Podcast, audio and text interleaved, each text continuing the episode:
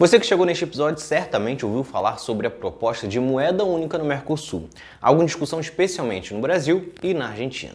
Isso tem gerado muitos debates e, na maioria dos casos, com muita desinformação.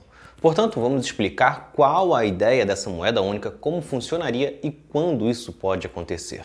Primeiramente, é preciso adiantar que a ideia não é exatamente nova. O debate sobre uma moeda única na América do Sul é antiga, de lá da década de 80, e apareceu com mais força no primeiro governo de Lula. Na época, o mundo acompanhava a novidade do euro, que foi a moeda lançada em 99 e era utilizada pelos países integrantes da União Europeia. Mais recentemente, no começo do governo Bolsonaro, a ideia voltou a ser discutida, mas desta vez resumida a Brasil e Argentina. Porém, Macri, a direita, foi derrotada na Argentina e com isso Bolsonaro se afastou das relações com os países vizinhos. Com Lula voltando ao poder e devido à boa relação com o presidente lá, Alberto Fernandes, o assunto voltou à pauta. Porém, o que as pessoas estão confundindo é que a proposta não tem como objetivo acabar com o real brasileiro e nem com o peso argentino. A criação da moeda teria como função apenas ser utilizada para transações comerciais e financeiras entre os países da América do Sul. Ou seja, quando fosse no mercado, na padaria, no shopping, você continuaria comprando com o seu real, normalmente sem nenhuma modificação.